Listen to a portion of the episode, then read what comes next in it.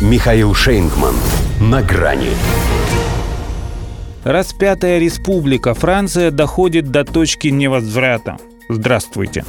На грани. Пока во Франции идут уличные бои, во власти каждый развлекается как может. Эммануэль Макрон, например, собирается сбежать отсюда куда подальше, в Китай.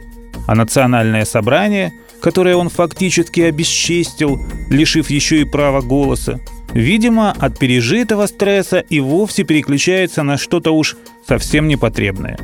Признали так называемый украинский голодомор так называемым геноцидом украинского народа. Отважно. И что характерно очень вовремя. Это вам не вотом недоверия правительству объявлять.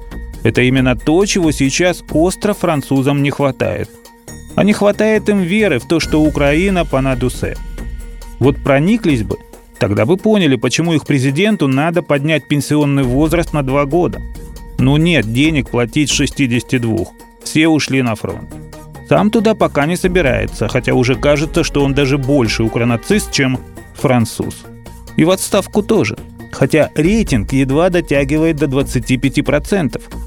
И большая часть – это чиновники да силовики – Ощущение, будто с жандармом сказали, что на них реформа не распространяется, уйдут на заслуженный отдых, как прежде. Если заслужат его победой над мятежом. Очень стараются. Под их пятой республика из пятой становится распятой. Ситуация дошла до той точки, когда уже и не так принципиально, по какому случаю банкет. Потому что гораздо оскорбительнее самой пенсионной реформы методы, которыми ее насаждают – Хорошее же дело дубинками вколачивать не станут. А накануне слезоточивым газом охаживали уже и детей малых, которых родители взяли с собой, чтобы показать, что для демократии они же дети – это святое. Только не в этом селе. И ведь ни одной завалявшейся Вики Нуланд на Майдане Согласия не обнаружено. И никто из Вашингтона не порекомендовал главе Франции, как, например, премьеру Израиля, свернуть сомнительные преобразования, коль вызывают они такое жесткое отторжение масс. Потому что это две большие разницы. Нетаньяху антироссию оружием не снабжает, а Макрон готов уже и в разы увеличить поставки 155 миллиметровых снарядов. И для французов это не самая плохая новость.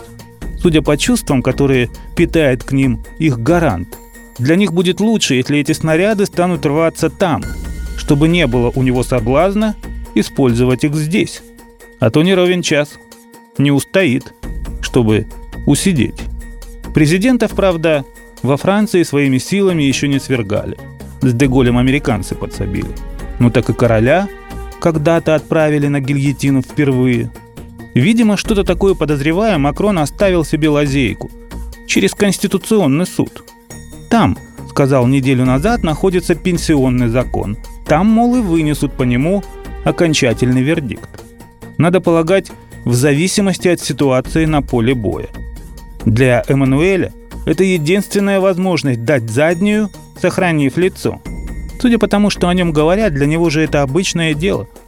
И если уж оно не помешало ему стать президентом, то почему бы через это дело не попробовать им остаться? До свидания. На грани с Михаилом Шейнгманом.